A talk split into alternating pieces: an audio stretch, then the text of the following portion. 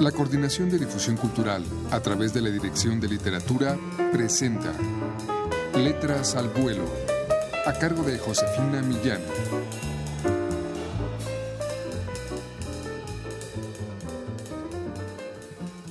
Una noche, una noche cualquiera, Santos sale con su mujer a dar un paseo. De regreso a casa son asaltados por un hombre cuyo rostro solo alcanza a ver de manera fugaz, pero definitiva. Él es brutalmente golpeado y ella violada tan espantosamente que muere pocas horas después de la agresión.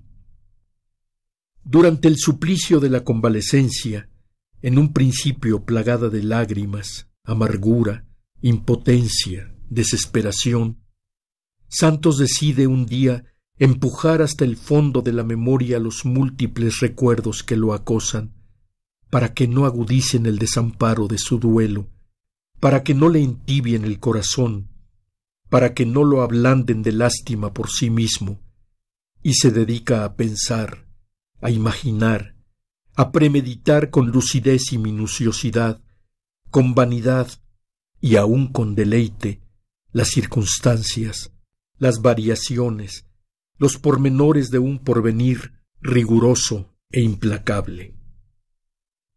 Cuando sale del hospital, realiza una visita al cementerio donde enterraron a su mujer.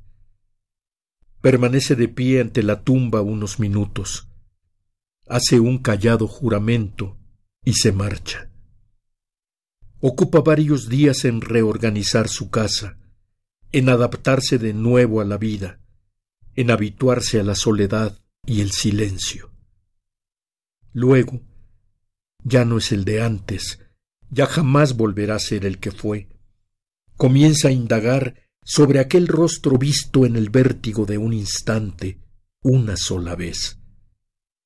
Al cabo de unos meses, quizá con un poco de suerte, acaso con alguna colaboración del azar, da con él.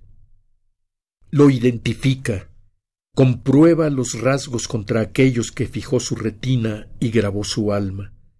Se cerciora, evita la posibilidad de un error. No hay duda. Sí, es él, el asesino. En varias oportunidades, en un café, frente a un puesto de revistas, ante una mesa de billar, contempla con interés aquel cuerpo joven, resuelto y orgulloso, aquella cara inalterable y honrada, aquella mirada de ojos sin culpa, aquellas manos pacíficas, bellas, casi femeninas. El otro, acostumbrado a la cobardía de los olvidos, no lo reconoce. Es un hombre profundamente indolente y simple, sin alegría, es un animal de costumbres exiguas, inofensivas. Santos, con modestia y sigilo, le sigue los pasos. Se introduce con precisión y familiaridad en los ámbitos que frecuenta, lima las aristas de su desconfianza y finge, con calculada efusividad, hacerse su amigo.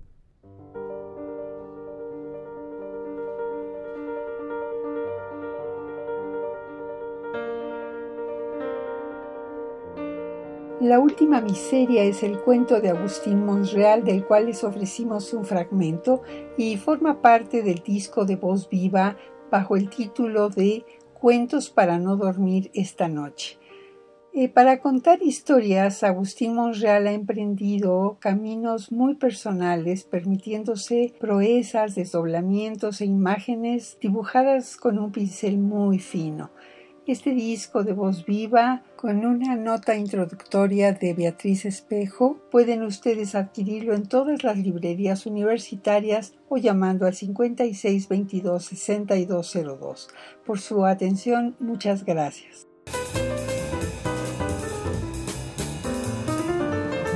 La Coordinación de Difusión Cultural a través de la Dirección de Literatura presentó Letras al Vuelo a cargo de Josefina Millán.